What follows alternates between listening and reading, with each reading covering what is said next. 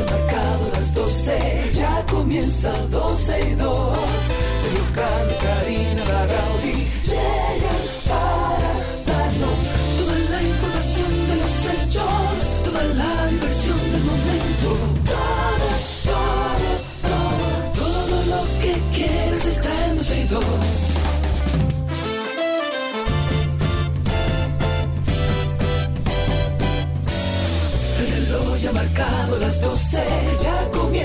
Comienza 12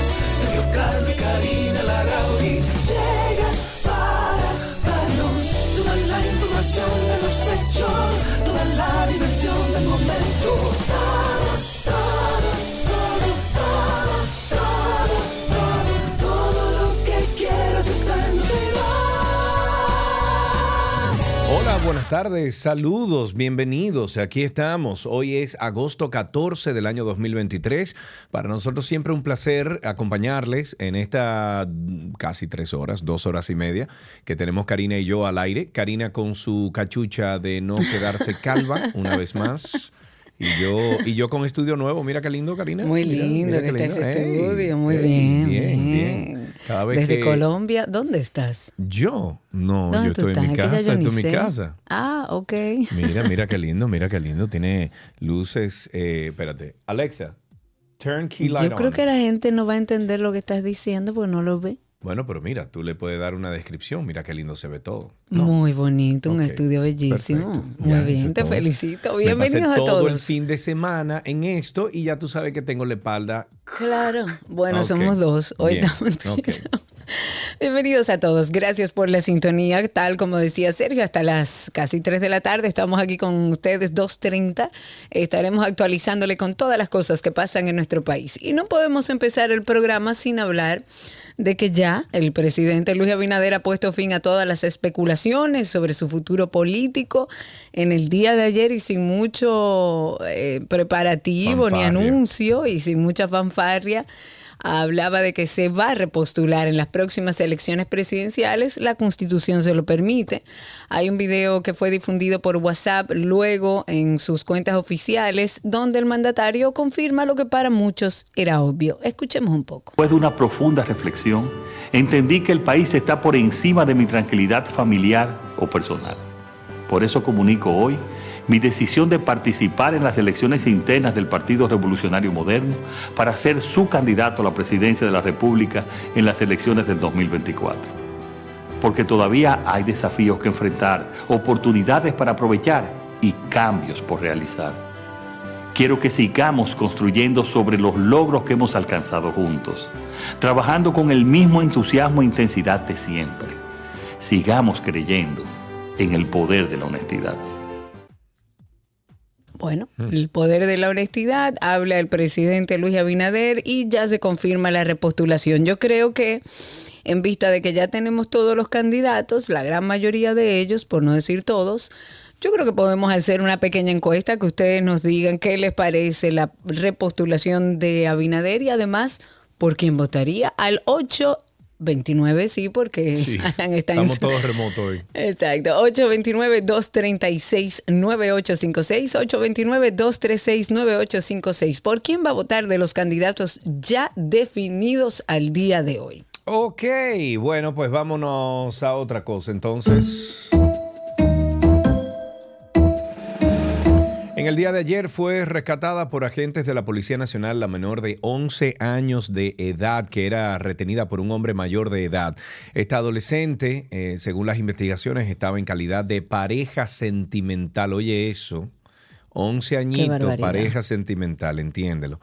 Esto del señor Rodolfo Rosario eh, le llaman Pilón de 27 años desde el pasado 16 de julio de este año. El operativo de rescate estuvo encabezado por Conani. Ahí está entrando una llamada Karina de las tuyas.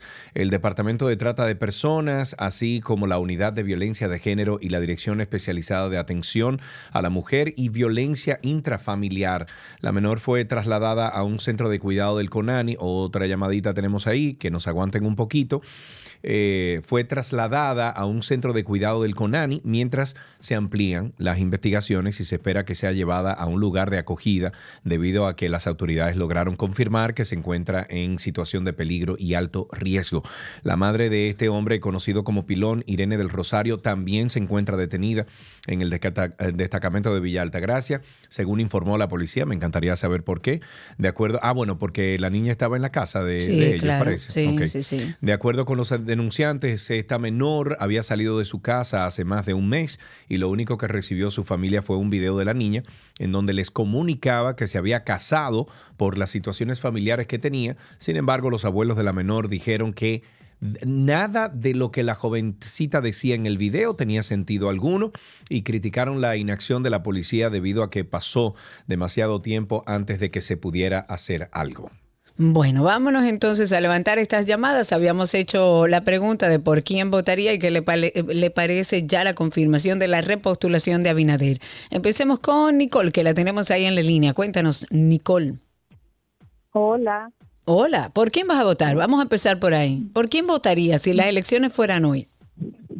Con Luis Abinader. ¿Qué te pareció su, su, anuncio de repostulación? El único presidente que ha resaltado en la ciudad de Santiago. Por eso es mi voto.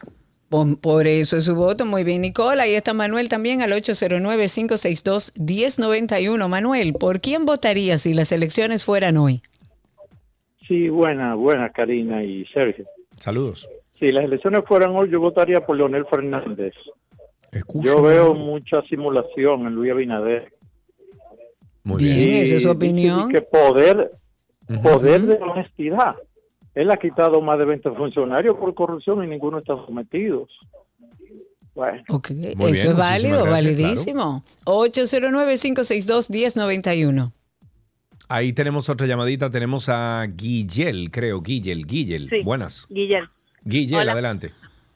Eh, bueno, yo quiero creerle a Avich, pero no lo deja el partido, así que yo votaría por Virginia Antares.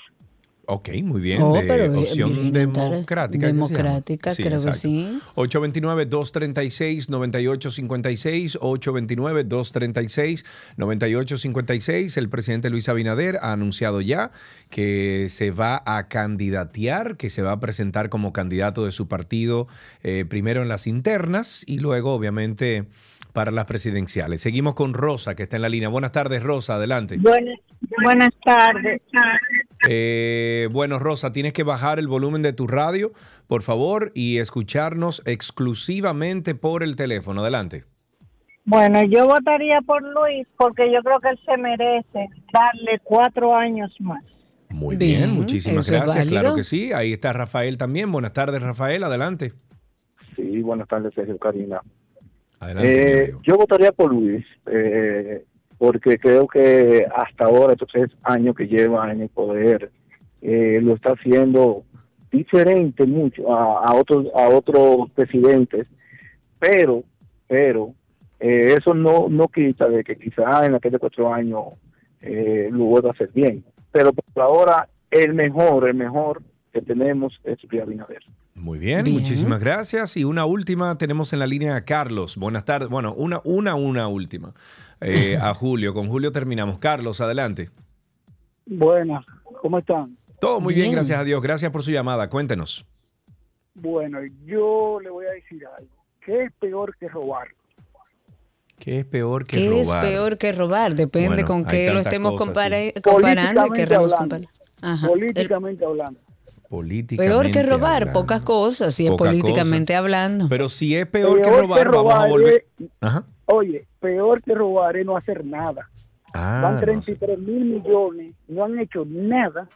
Yo por eso prefiero a Leonel Fernández por 70 mil veces. Escúcheme nuevo, escúcheme, el profesor tiene dos y Luis tiene tres, creo no, dos y la opción democrática tiene uno. Seguimos con algunas informaciones iniciales aquí en 12 y 2. Eh, tras la huelga de dos días que realizaron la semana pasada, el Colegio Médico Dominicano entra ahora en una especie de, bueno, vamos a llamarle limbo, ¿verdad? En su lucha por mejores beneficios para el sector y aún se mantienen a la expectativa de que sea el presidente de la República quien se reúna con ellos. Para esta semana, el Colegio Médico ha dicho que se concentrará en las festividades por su 132 aniversario y la semana médica que tienen planificada mientras esperan alguna señal de acercamiento con el presidente que todavía no ha dicho nada sobre el tema. El viernes pasado, recordemos y lo mencionamos aquí, que el presidente del gremio estuvo hablando sobre su lucha y dijo que se mantendrá y que más adelante, bueno, anunciarán las nuevas acciones que van a tomar.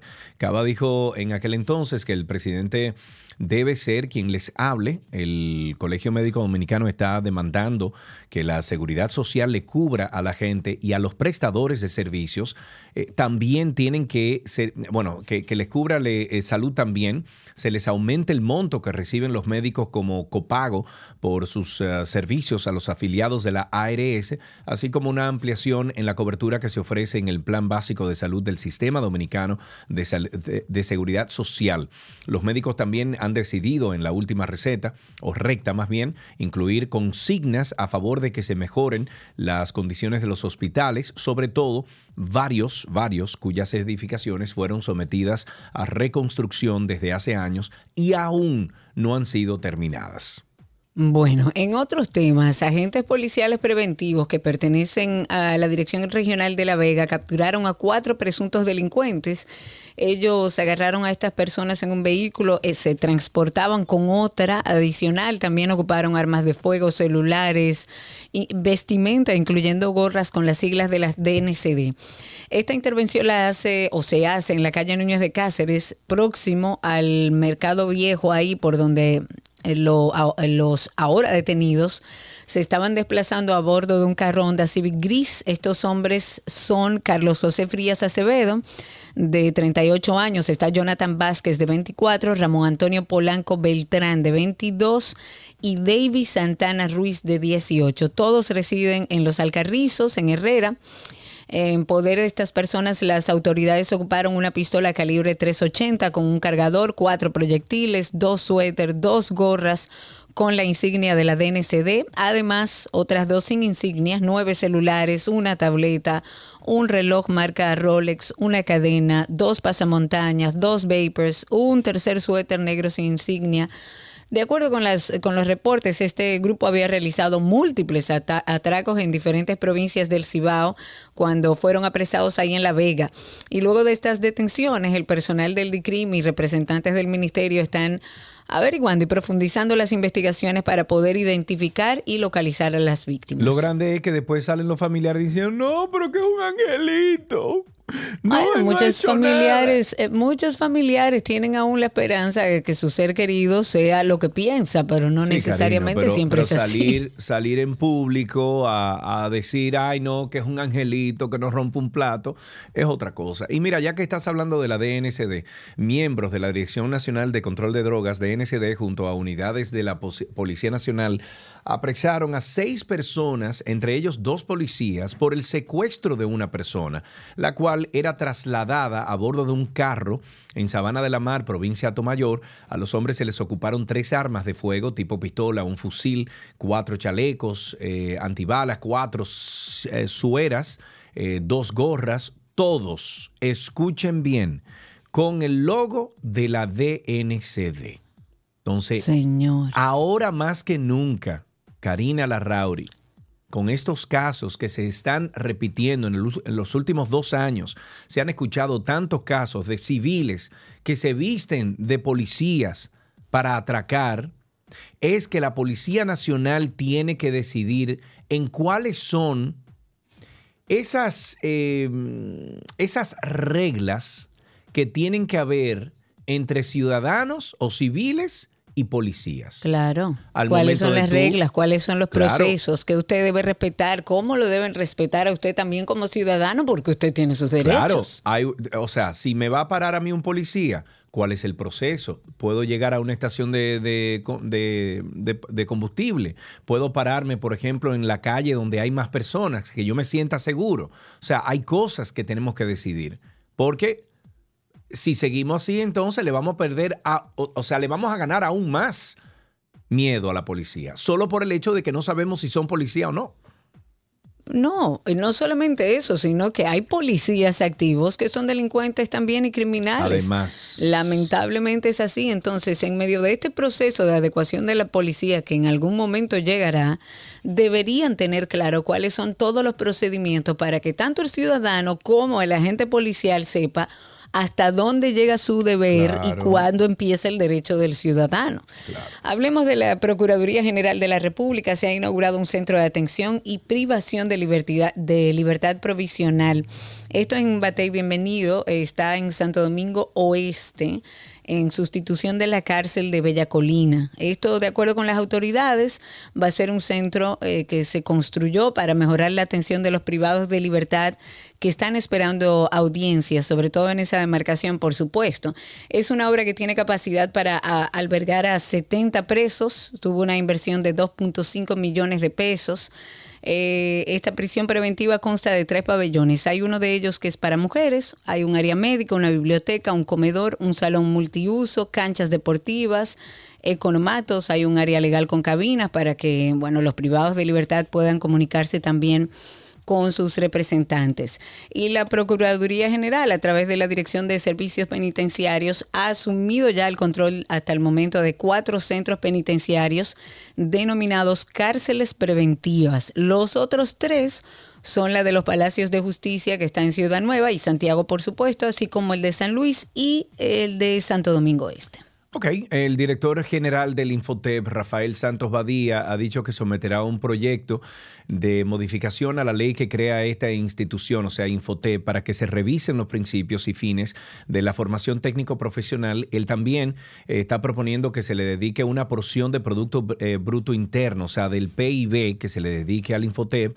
Santos Badía ofreció estos detalles en un panel realizado en el marco del Seminario Internacional Estructura de Gobernanza del Sistema Nacional de Educación, organizado por la Asociación Dominicana de Profesores con el apoyo del Infotep, el Ministerio de Educación, ahí estaba también la Internacional de, la Educación para América Latina, y en el que dijo que para ello buscará entonces consenso con el presidente de la República, también con los senadores, los diputados y los líderes de los partidos políticos del país, para que se logre entonces destinar algunos fondos del, del, del directo al Infotep.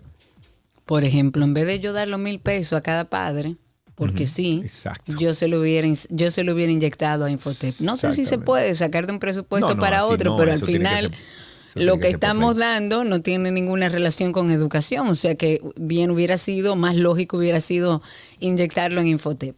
Hablemos del tema de migración ilegal. En el día de ayer fueron detenidos 340 haitianos indocumentados. Esto se ha hecho durante un operativo que llevó a cabo, se llevó a cabo en el municipio de Constanza, en La Vega, y las autoridades estaban ahí.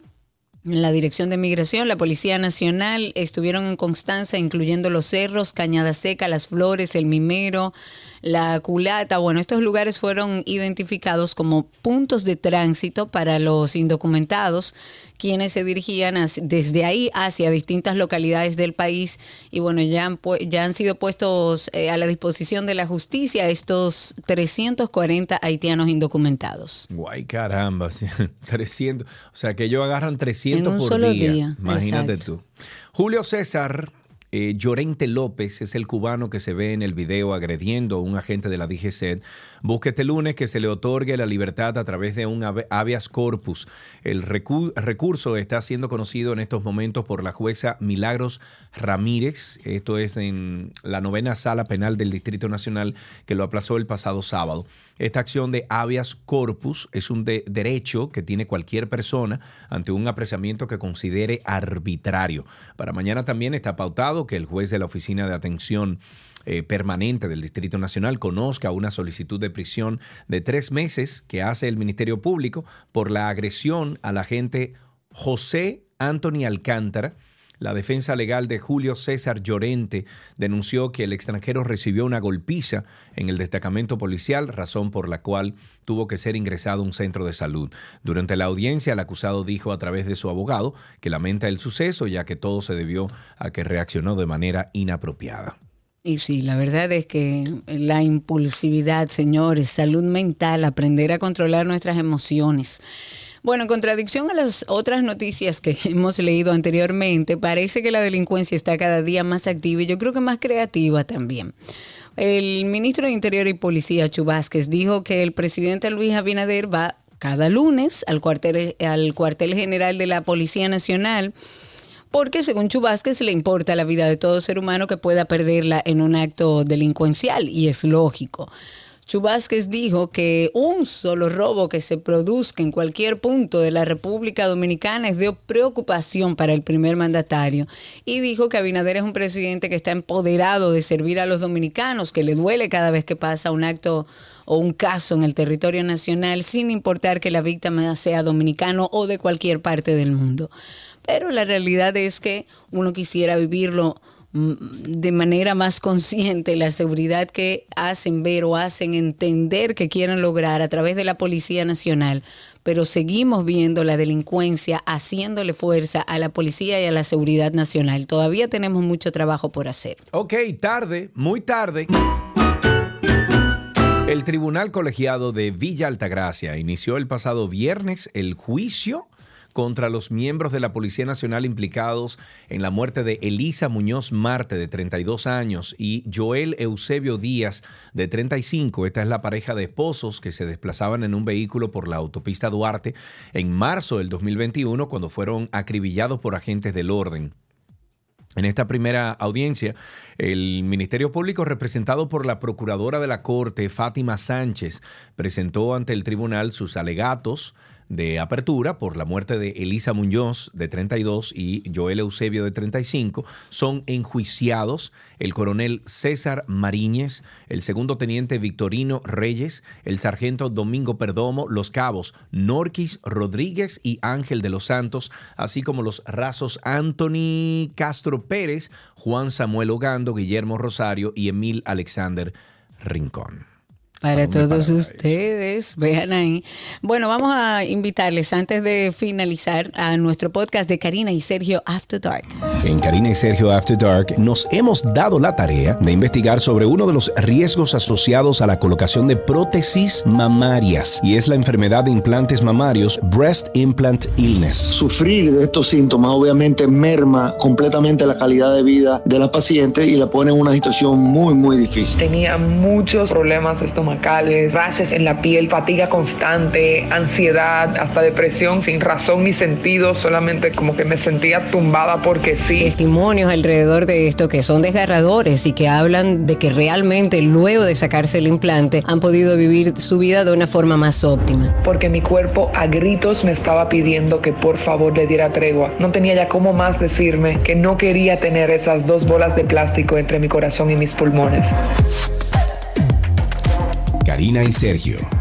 After Dark. Karina y Sergio After Dark está en todas, oigan bien, todas las plataformas de podcast. Nos pueden buscar como Karina Larrauri Podcast o Sergio Carlo Podcast y nos van a encontrar ahí. Karina y Sergio After Dark. También en Google nos pueden buscar como Karina y Sergio After Dark, así mismo el título, y sale de inmediato, se suscribe y ya pertenece a nuestra familia. Hasta aquí esta primera parte de 12 y 2. Ya regresamos con mucho más. Todo lo que quieres está en 12 y 2.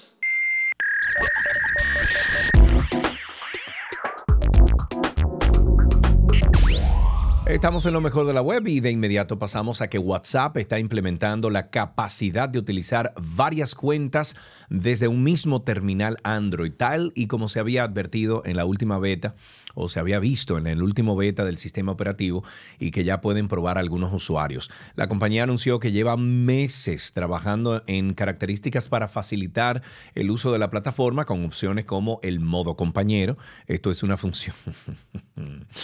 Ese modo compañero va a ser modo, modo esposa. Ese modo compañero va a ser modo esposa. ¿A dónde es que vamos a llegar? Una función que posibilita la, la vinculación de una misma cuenta en dos dispositivos a la vez. El pasado mes de junio, la página oficial de WhatsApp se dijo que la plataforma está desarrollando una función similar para utilizar múltiples cuentas de la plataforma en un mismo dispositivo que inicialmente estaría reservada para la versión para empresas, esto es WhatsApp Business.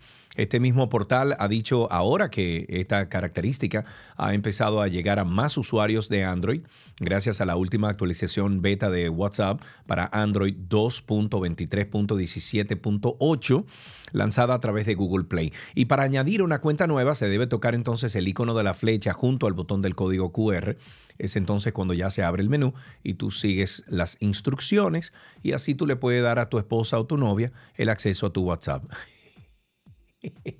Explícame. Explícame. ¿Cómo así? Bueno, mira, Betty, la Fede, intercambien los teléfonos ustedes. Eh, Fede se hace. Yo no tengo ningún problema. No. No, ninguno. Hablemos de TikTok, que está preparando una nueva herramienta que va a permitir a los usuarios identificar con etiquetas el contenido disponible en esta red social que haya sido creado con inteligencia artificial generativa. Esta plataforma de videos cortos que todos conocemos estaría trabajando en una nueva interfaz con la que va a ayudar a los usuarios de TikTok a reconocer cuáles son los videos que se han generado con esta tecnología de inteligencia artificial. En primer lugar, la plataforma señala que se debe divulgar contenido generado por inteligencia artificial que muestre escenas realistas de acuerdo con la normativa de su comunidad y ha advertido que se reserva el derecho de eliminar cualquier contenido generado de esta manera si no se ha etiquetado correctamente.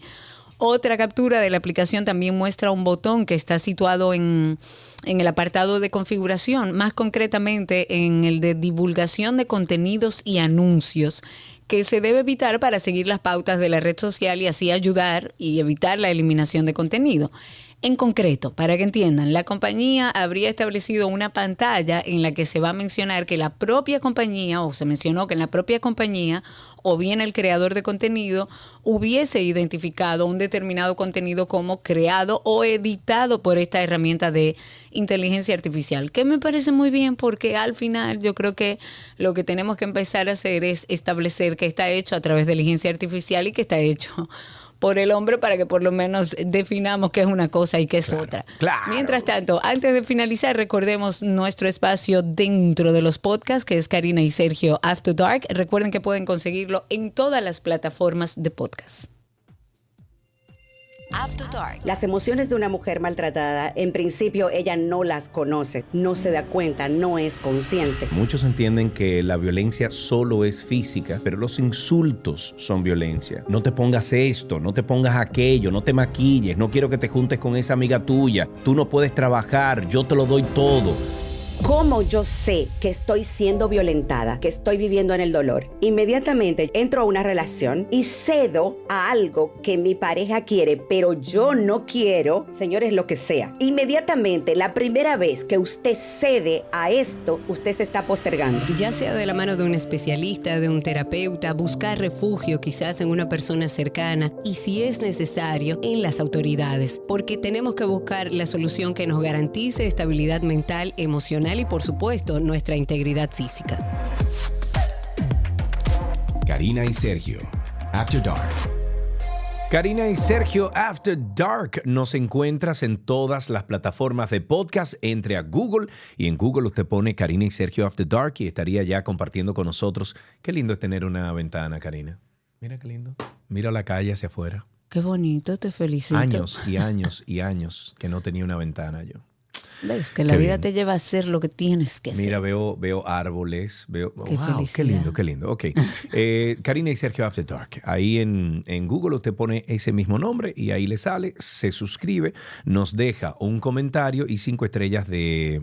De, de, rating para que otras personas que vean el contenido, bueno, pues sepa que es un contenido de calidad. Digo, si usted lo quiere. Hasta aquí, lo mejor de la web en 12 y 2.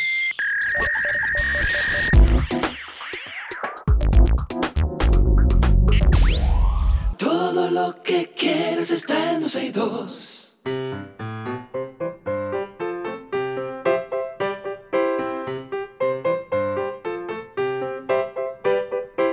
Suena la cancioncita siempre que le dice a nuestros niños, a nuestros príncipes y nuestras princesas que estamos esperando sus llamadas. Aquí tenemos eh, con nosotros a Laira, Laira Sofía, qué lindo nombre, Laira, ¿cómo estás? Muy bien. Qué bueno, Laira, tienes un nombre hermoso, ¿te lo habían dicho? Muy bien, qué bueno. ¿Y por qué Laira? ¿De dónde sale Laira? Del, del libro Brújula Dorada. Okay. Porque hay un personaje que se llama Lira, la, Laila. Mm. Ok, Brújula Dorada. ¿Y de qué va el libro? ¿Tú sabes? La Brújula Dorada fue ahí que sacaron mi nombre. Dice, bueno, dice que es una película de aventura fantástica del 2007 basada en el libro Luces del Norte, la primera novela de la trilogía La Materia Oscura. Wow. Ok, parece que es un poco cargado eso. Eh, mira, Laira, entonces cuéntame, ¿ya regresaste al colegio o estás de vacaciones todavía? Estoy de vacaciones todavía. De, ok, todavía. Muy bien. ¿Y qué has hecho en estas vacaciones? ¿Qué nos puedes decir? Mucho, comer mucho. Muy, bien. ella sabe hacer sus vacaciones como se debe. Claro, claro. Hacer mucho oficio. Sí. ¿Cómo va a ser? Cuéntame, por ejemplo. Te pusieron a hacer oficio, Laira. por ejemplo, por ejemplo. Por ejemplo, eh, barrer la azotea. Muy bien. Eh, suapear mi cuarto. Muy bien. Y también sacar la basura. Ah, muy bien, exacto. Déjame decirte que, que, todo eso ahora mismo te parecería como hasta loco que te pongan a hacer todo eso. Sin embargo, yo te aseguro a ti que en algún momento de tu vida le vas a agradecer a tu, a tu mamá, a tu papá, a, tus, a, los adultos que te rodean de que te inculquen ese tipo de hábitos. O sea que agradecelo. Laira, muchísimas gracias por llamar, amor tengo una adivinanza. Ah, ah perfecto. Mejor oh. todavía, cuéntanos. Para ser más elegante, no usa guantes ni chaqué. Solo cambia en un instante por la F, la G. ¿Qué es? Ay, Dios mío. Yo no sé. ¿Qué es? Espérate, espérate, espérate. Me lo tiene que decir mal paso. Dímelo mal paso. Para ser más elegante, no usa guantes ni chaqué. Solo cambia en un instante por la F, la G. Hmm, no la tengo F, la G. ¿El qué? Se rinden. Ajá. Sí. El elefante. ¿Y por qué yo cambio la La F, la G. Ah, elegante, elefante, mira todo. ¡Que escucha Viladela ahora! Muy bien, muy bien, Laira. Muchísimas gracias. Qué buena adivinanza. Es un acertijo, más bien. Eh, pero sí, más elegante. Sí, mira, cambia la G por la F, elefante elegante. Me gusta eso. Excelente. Hasta aquí, ¿qué aprendiste en el día de hoy?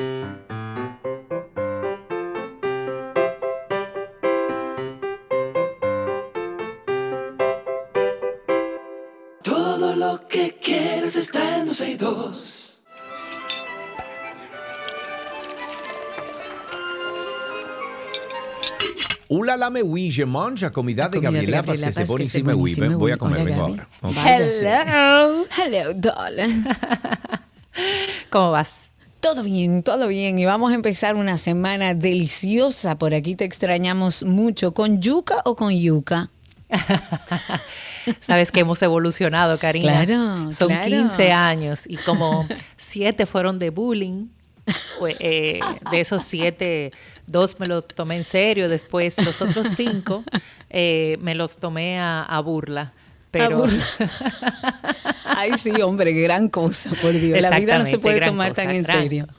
Así es, yo también los extrañé mucho a ustedes. Aquí estamos de vuelta. Eh, un ingrediente que me dio mucha risa cuando Cristi y yo estábamos hablando esta mañana me dice, tú tienes una perra que se llama Yuca, ¿verdad? Y yo, sí. Así es, tengo una perra que se llama Yuca y la otra se llama Chuleta. Estamos tratando de convencer a mi señor marido para tener otro, ponerle cebollita o quizás aguacate. Aguacatico. Pero sí, a mí me encanta, me encanta. De hecho, eh, hoy la receta que, que, vamos a compartir la voy a preparar para el mediodía. Eh, me, ya, o sea, me, me inspiró Cristi para prepararla hoy. Es muy fácil. Vamos a hacer una ensalada que si bien hace bastante calor, esto nos va a ayudar. Porque déjame decirte una cosa, la yuca, con, con una información que inclusive que, que Cristi me pasó, tiene em, aportes calóricos de unas 120 calorías por aproximadamente 100 gramos. Ok. Así que es una buena fuente de carbohidratos. Para aquellas personas que quieren un alimento que dé energía, pues la yuca es ideal. Un deportista que esté eh, en esa fase de, tener energía, un pre-workout, es bastante buena. Aporta minerales como magnesio, potasio, calcio, hierro y también un gran aporte de vitamina C y complejo B. Eh, también eh, contiene mucha fibra, por lo cual reduce el apetito y beneficia el sistema digestivo, aparte que combate el, estreñimiento. Proporciona almidón, este sin gluten, que es muy bueno para las personas que son celíacas, y tiene un bajo contenido en grasa, que lo hace idóneo para pacientes que pueden tener sobrepeso. Como siempre decimos, balance es lo importante. Ahí obviamente yo no soy nutriólogo ni mucho menos, pero eh, balancear los alimentos es bueno. Yo sé que si nuestra queridísima Taina está escuchando, pues pudiera aportar al respecto, pero la yuca es bastante buena y es parte de nuestro eh, ADN de la, de la comida dominicana. Pues esta ensalada de yuca es muy fácil, es refrescante, la vamos a hacer básica, usted puede variarla, agregarle cosas, eh, pero de verdad que es muy rica. Voy a estar preparándola en breve, voy a hacer el video para compartirlo con ustedes. Necesitamos aproximadamente unas cuatro yucas grandes o si usted le sobra un poquito de yuca, vamos a cortarla en cuadritos eh, para preparar esta ensalada una cebolla roja cortada finamente en juliana. Tú no le tienes que poner, le puedes poner puerros si quieres. Muchas gracias. Y te olvidaste de eso. Medio ají morrón amarillo cortado en juliana y la misma cantidad y en la misma forma otro eh, ají morrón rojo. Un cuarto de taza de hojas de cilantro enteras y picaditas. Zumo de limón o al gusto, de, de sea zumo de un limón o que sea al gusto. También puede utilizar em, vinagre blanco para hacer una, como una vinagreta, aceite de oliva, sal y pimienta. Y si desea ponerle algo de proteína, puede tostar un poco de tocineta, un salami genoa, una pancheta, prosciutto si quiere, o ponerle trocitos de jamón. O lo que le haya quedado en la nevera de Exactamente. También puede ser eh, alguna ventresca, algún sardina, eh, salmón, como dice Cari, lo que te haya quedado en nevera, una tuna, le va súper bien. Entonces, si usted no tiene la, yuca hecha, lo que va a hacer es que va a cortar la yuca en, cubitos antes de hervirla y la va a hervir. Pero si no, ya la tiene hervida, pues la vamos a cortar en cubitos y lo ideal es dorarla en un poquito de em, aceite de oliva en una sartén antiadherente para que estén crujientes. Si se quiere evitar este proceso, pues la puede poner tal cual. Lo que nos va a ayudar eh, sellarlas o dorarlas es que todo el, em, ¿cómo se llama? La superficie, por decir así, de, la yuca va a quedar como eh, cerrada y no se va a impregnar ese sabor ácido en la yuca, sino que se va a quedar como por fuera. Vamos a crear una barrera eh, dentro de la yuca porque es, al ser también así como porosa, si no está dorada, pues va a ser como una esponja, va a absorber. Pero esto es opcional, no tienen que necesariamente dorarla. A mí me gusta hacerlo, pero eh, puede dejarlo, si quiere, así a temperatura ambiente. Le vamos a dar un toquecito de sal y pimienta. Entonces, aparte, vamos a cortar, como te dije, la cebolla y los pimientos en juliana. La cebolla la podemos amortiguar. Recuerden que luego de cortada, la colocamos en un poco de agua y la lavamos varias veces. Si usted quiere que quede crujiente, pues le puede poner unos cubitos de hielo en la última agua en la que la vaya a lavar y entonces eso se queda bien, bien crujiente y el sabor de la cebolla es espectacular a quienes nos gusta. A los pimientos vamos a retirar las semillitas y vamos a cortar igualmente bien finitos. Entonces esto, eh, la cebolla, los pimientos y el cilantro, todo lo vamos a poner en un recipiente y los vamos a aderezar con el zumo de limón, un toque de sal y pimienta y luego vamos a incorporar el aceite de oliva. Esto se lo vamos a agregar a la yuca que ya previamente teníamos dorada o a temperatura ambiente, como usted quiera, y vamos a mezclar. Podemos comprobar el toque de sal y pimienta. Por último, agregamos un poquito más de aceite de oliva porque eh, aunque la vinagreta lo tenía, le ayuda para amortiguar, lo va a poner como más elegante y demás. Lo llevamos un poco a nevera a refrescar particularmente me gusta que esté más fría, pero usted la puede servir así a temperatura ambiente. Y si usted le va a poner el extra que hablamos, pues se lo agrega ya al final, justo al momento de servir. Esto lo pone como un plato completo, sí, lo va a poner con su guarnición, como, o sea, si lo va a poner... Em, si le va a poner el adicional de la proteína, puede ser un plato completo. Es una guarnición eh, ideal para cualquier barbecue, carne o, lo que quiera poner, un pescado, pollo. Es, es muy, muy versátil y voilà. Y voilà, ahí tenemos otra receta de Gaby que sí está en nuestra página siempre, 12y2.com. Por ahí pueden pasar, ir al enlace de recetas, pero también Gaby las carga a través de sus redes. La pueden seguir como Gabriela, con doble L, Gabriela.reginato o a través de nuestro usuario 12 y 2 en Instagram. Gaby, gracias. Un beso, sigo en sintonía y bueno, feliz de estar aquí nueva vez en Casita. Nosotros también. Qué bueno tenerte de regreso, Gaby. Un beso grande. Recuerden además seguir las cuentas de Voila RD, que son mis maravillosos potes mágicos, y también Voila Café ahí en Altos de Chabón. Hasta aquí nuestra receta del día.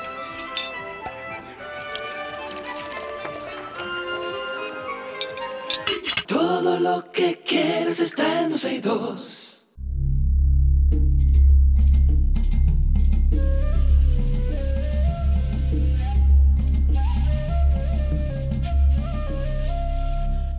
Estamos en nuestro segmento verde y vamos a hablar del sargazo, que es un tema catastrófico para la economía dominicana, que bueno, está afectando la principal actividad que genera divisas en nuestro país, que es el turismo. Tan solo el año pasado, para que ustedes tengan una idea, se calcula que llegaron 64 mil toneladas de sargazo y se estima que este verano lleguen 24 millones de toneladas más de sargazo que, bueno, se van a instalar en todas las playas del Caribe.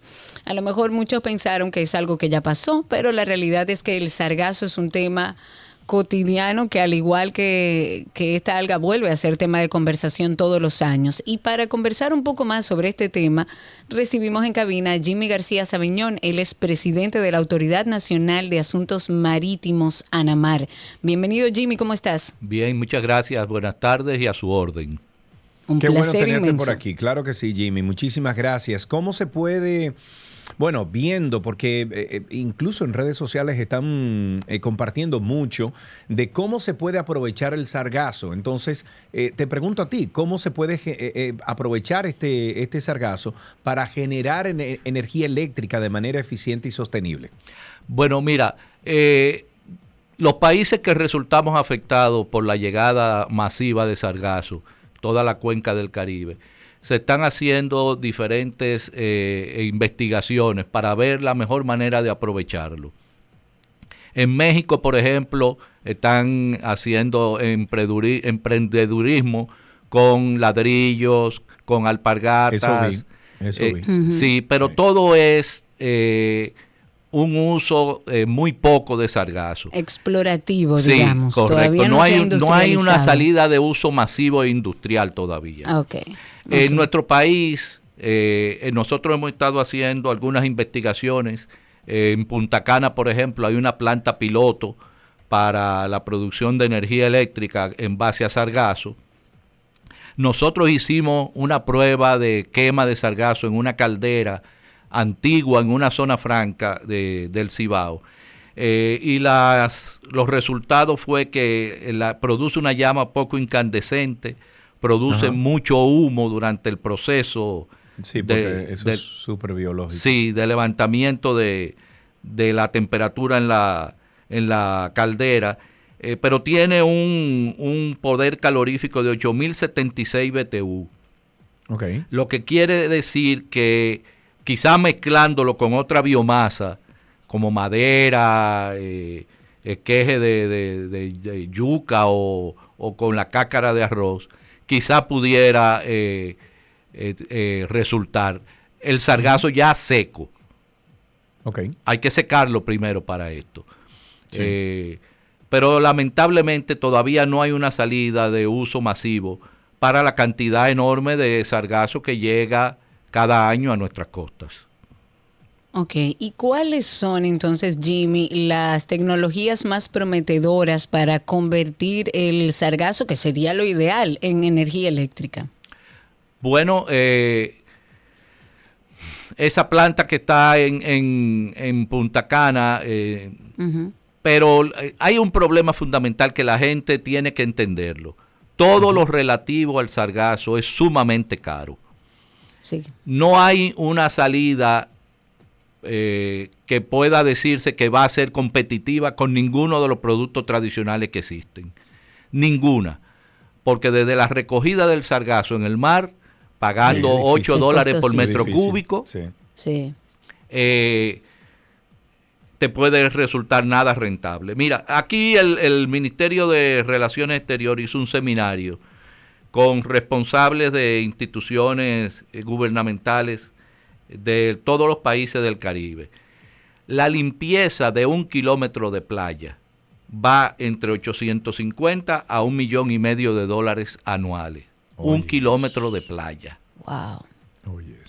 Entonces, estamos enfrentando algo que la naturaleza ha estado produciendo en respuesta a la contaminación.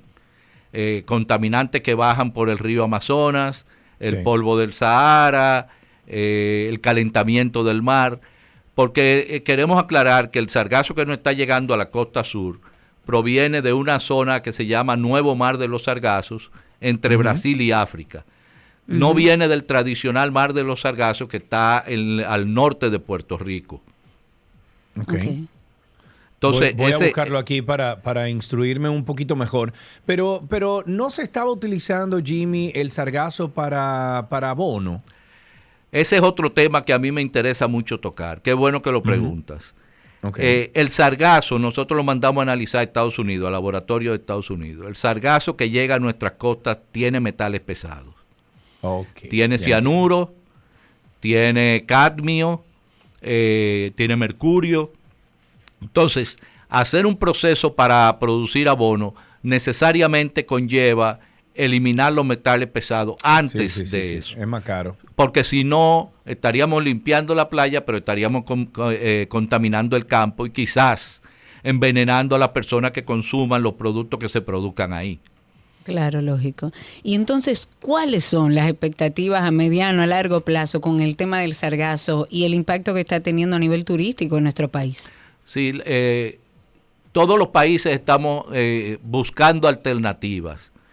Eh, hasta ahora, vuelvo y repito, no hay ninguna de uso masivo. Eh, simple y llanamente, mientras eh, se encuentra algo que hacer útil con el sargazo, nada más nos queda limpiar las playas. No hay de otra.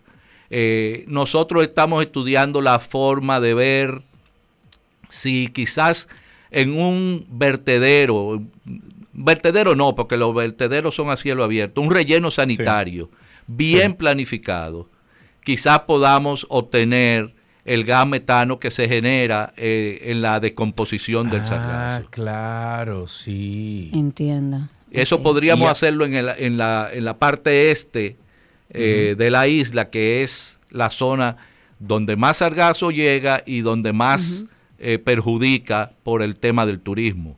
Del turismo. Ah, pero mira, interesante. ¿Y, hay algún avance en ese, en ese pensar, o sea, en, ese, en esa idea? Estamos viendo dónde podríamos hacer ese relleno en, la zona este. Porque mira, los hoteles eh, durante la temporada de sargazo, que va desde finales de febrero hasta octubre, eh, el promedio de recogida de sargazo diario que ellos hacen, los hoteles, son 70 toneladas por día. Eso no incluye las playas públicas, donde los ayuntamientos tienen que lidiar con esta situación que a veces se torna un, poco difícil. Eh, lo entendemos, el fin de semana pasado la zona de Samaná y Cayo Levantado estuvo bastante afectado eh, eh, por la llegada masiva de sargazo, que afortunadamente los pronósticos para este año que se pensaba que iba a ser superior al 2018, que ha sido el, año de más eh, arribazones de sargazo, eh, pues después del mes de junio disminuyó eh, en, cantidades bastante significativas la llegada ¿Y esto de sargazo. por qué, Jimmy? No, no se tiene ninguna tesis, no, ninguna explicación. A comienzo de año empezó a llegar mucho a México y la corriente, como estábamos en invierno en la República Dominicana, el viento del, del norte hacia el sur lo mantuvo alejado de nuestras costas. Cuando cambió de invierno a primavera, que cesó el viento del norte, pues ahí empezó a llegar el sargazo a nuestras costas. En junio te puedo decir que en un solo día eh, la planta de Itabo eh, recogió en el canal de enfriamiento de, esa planta casi 200 toneladas de sargazo en un solo día. Dios mío. O sea... Y, no importa que le pongan los filtros, no importa nada de eso. No, porque que, imagínate, las barreras, por ejemplo, eh, lo que hacen es que te retienen el sargazo, pero si tú no actúas rápido y lo recoges, el peso, la presión que ejercen y el oleaje que pueda haber en determinado momento en, eh, en, esa área, lo pasa por encima o lo pasa por debajo de la barrera. Es un tema muy complicado, es un tema difícil contra la madre naturaleza, es difícil ganar una pelea, eh, pero tenemos que vivir con eso, es un tema que no, no se va a ir de, del tapete durante muchos años, un año más, un año menos, pero tendremos que enfrentarlo y simple y llanamente hasta que no haya una salida de uso industrial masivo, no, solamente nos queda recogerlo y limpiar nuestras playas. Muy bien. Bueno, pues Jimmy, muchísimas gracias por esta actualización. Jimmy García Sabiñón es el presidente de la Autoridad Nacional de Asuntos Marítimos, ANAMAR, y estuvimos hablando de esta problemática del sargazo, que aparentemente esto no va a acabar en los próximos años, sino que faltan unos cuantos años para esto. Jimmy, muchísimas gracias y a ustedes seguimos con mucho más aquí en 12 y 2.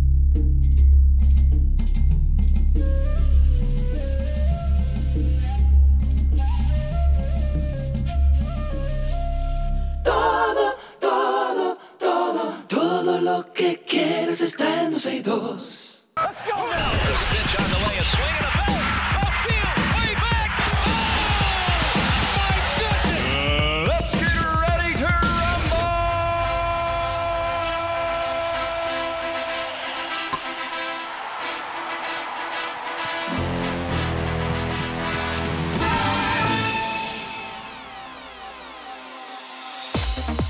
Arrancamos de inmediato con algunas noticias del mundo deportivo. Nos vamos con béisbol, por supuesto. Las grandes ligas abrieron una investigación luego de que se hicieran públicos unos mensajes en redes sociales que involucran al campo, corto dominicano de los Rays. Eh, se llama Wander Franco. La información fue confirmada por su equipo, los Rays de Tampa Bay. Franco no jugó en la derrota en el día de ayer 9-2 ante Cleveland, en diferentes cuentas de redes sociales se divulgaron mensajes acusando a Franco de haber sostenido una relación con una menor de edad de 14 años. El equipo publicó un comunicado que decía, y estoy citando, durante el juego de hoy nos enteramos de las publicaciones en redes sociales que circulan sobre Wander Franco y tomamos la situación con seriedad y estamos en estrecho contacto con Major League Baseball mientras se lleva a cabo su debida diligencia. Tampa Bay no ha dicho absolutamente nada sobre la naturaleza de las publicaciones en redes, pero todo el proceso está siendo investigado por las autoridades. En otra información, en esta de básquetbol, la selección de baloncesto de Letonia venció 74-69 a la República Dominicana. Esto en el segundo partido amistoso que sostuvieron ambas escuadras como preparación para la Copa Mundial de Baloncesto que se va a jugar, como hemos repetido aquí, en Filipinas, en Japón e Indonesia a partir del próximo día 25. Los quisqueyanos tiraron 16 de 18 en la línea de tiros libres contra un 19-23 de su rival y nuestro país país acude al torneo como uno de los favoritos en el Grupo A para avanzar a la segunda ronda de este evento que reúne a 32 selecciones del mundo, mientras Letonia tiene un grupo fuerte en el H con Francia, Líbano y Canadá. Hablemos de fútbol. Neymar está cerca de llegar a un acuerdo personal con el Al Hilal y completar su paso a la Liga de Arabia Saudita. El Paris Saint-Germain quiere 80 millones de euros, 88 millones de dólares por el jugador de 31 años, pero las negociaciones entre los clubes avanzan eh, bien, o sea, avanzan bien según algunos cronistas de deportivos. Estas fuentes han dicho que Neymar está listo para firmar contrato de dos años por 100 millones de euros anuales. wow. Con el Al Hilal, donde potencialmente se vincularía con otros futbolistas de muy alto impacto. En voleibol, el combinado de Estados Unidos logró la medalla de bronce al vencer 3-1 a la República Dominicana, que hasta ayer era bicampeona en la Copa Panamericana de Voleibol Femenino, que concluyó anoche en el Polideportivo Juan Pachín Vicens. Fue la segunda derrota al hilo de las criollas, ya que el pasado sábado perdieron en cinco reñidos set ante Puerto Rico para perder el chance de competir por el oro. El ataque ofensivo de las ganadoras fue guiado por Logan con 17 puntos, seguido de Samedi con 16 puntos. En la causa perdida, Gaila González fue la mejor con 25 puntos, seguida de Geraldine González con 17 y Brian Martínez con 12. En voleibol, el combinado de Estados Unidos logró la medalla de bronce. Eso fue lo que tocabas leer, eso dije. NASCAR, Daniel Suárez logró el tercer lugar en Indianápolis. Ven acá, pues yo conozco a Daniel. Ajá. Espérate un momentico. Claro que sí, que lo conozco. Yo lo entrevisté a él en Telemundo. Daniel, míralo ahí, claro que sí. Daniel Suárez. Eh, logró el tercer lugar en Indianápolis, una carrera en la cual el piloto mexicano inició desde la primera posición, sin embargo no pudo con el ritmo de Michael McDowell y de Chase Elliott, además que, bueno, un, error en la pista eh, lapidó cualquier intento final. Michael McDowell ganó la Verizon 200 de NASCAR eh, del 2023 y con su primera victoria de la temporada avanzó a los playoffs. Daniel Suárez tiene dos carreras más para conseguir el pase a las rondas finales. El piloto número 34 se convirtió en el piloto número 12 en asegurar su boleto a la postemporada y fue la segunda victoria en la carrera de McDowell en la Cup Series. No ganaba desde que lo hizo en las 500 millas de Daytona 2021. Antes de cerrar ya nuestro segmento de deportes, recordarles, Karina y Sergio, After Dark. Yo que soy madre, sé que cuidar supone un esfuerzo mental, señores, porque a veces ese esfuerzo mental que implica ser madre, que implica llevar una familia, no lo tomamos en cuenta, como que a veces hablamos del estrés de otras cosas. Por esto quisimos dedicarle un episodio a la sobrecarga familiar que tienen las mujeres al ser madres y al mismo tiempo trabajar y hacer muchísimas cosas. Hay un viejo presagio que la mujer puede con todo, que la mujer puede con eso y más. Y no, ella puede, pero no tiene que. La visión de que ser poderoso es poder con todo es completamente arbitraria. Ser poderoso es tener límites, ser poderoso es tener permisos, ser poderoso es también saber cuándo delegar. ¿Has sentido algún tipo de sobrecarga algún día? Sí, sí, sí, sí, y mil veces sí. Karina y Sergio, After Dark. Karina y Sergio After Dark en todas las plataformas de podcast. Nos buscan como Karina Larrauri o Sergio Carlo Podcast. Y también pueden en Google poner Karina y Sergio After Dark. El episodio del pasado viernes estuvo buenísimo. Me lo tiré el sábado cuando estaba en mudanza yo aquí. Eh, y quedó bastante bien. O sea que felicidades a todo el equipo. Hasta aquí Deportes en 12 y 2. Let's go, let's go.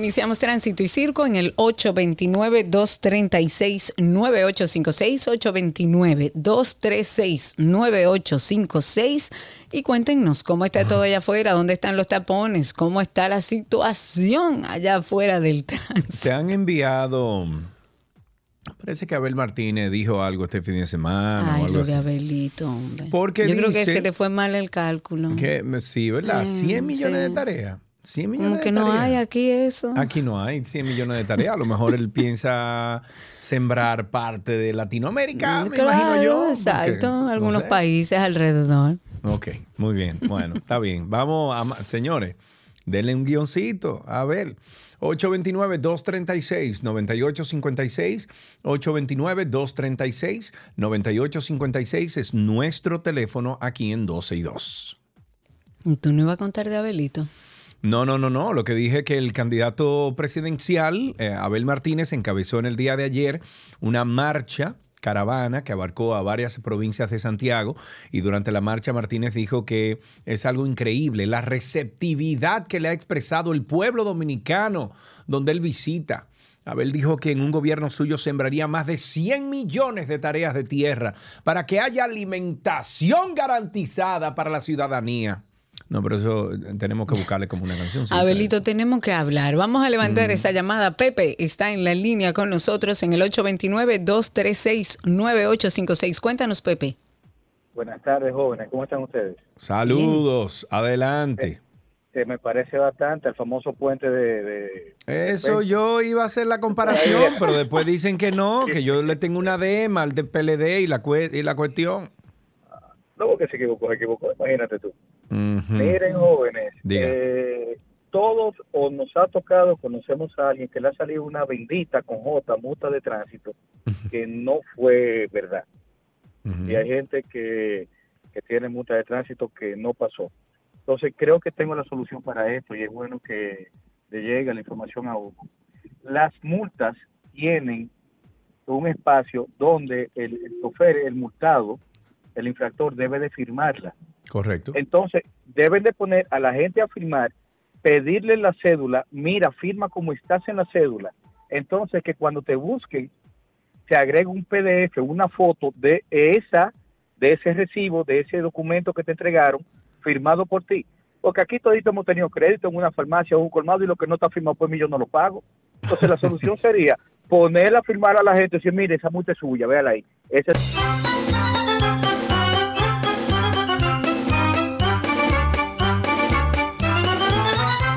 Tenemos a Julio en la línea. Buenas tardes, Julio. Estás al aire.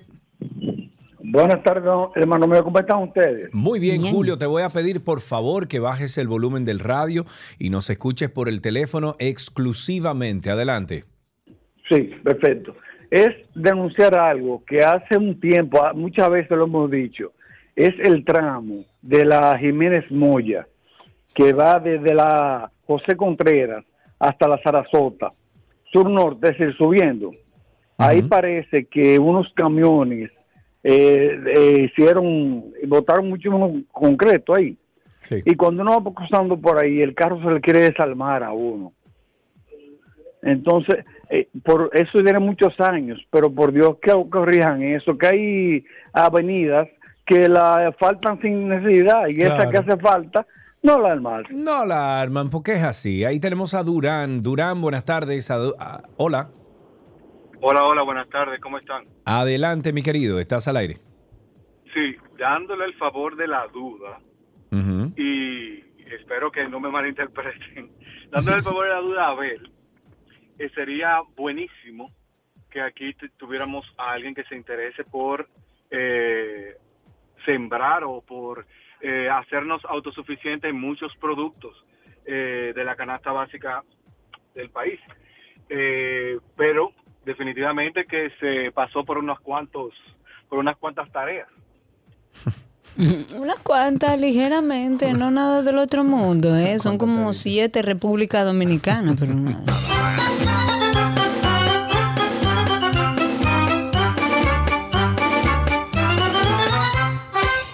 Nada más y nada menos. Eh, miren, el viceministro de Proyectos de Inversión que lleva la parte operativa del Plan Nacional de Vivienda Familia Feliz dijo que el 80% de las personas que han llenado el formulario para adquirir una vivienda a bajo costo no contesta sus teléfonos cuando son contactados por la entidad para dar curso a la solicitud.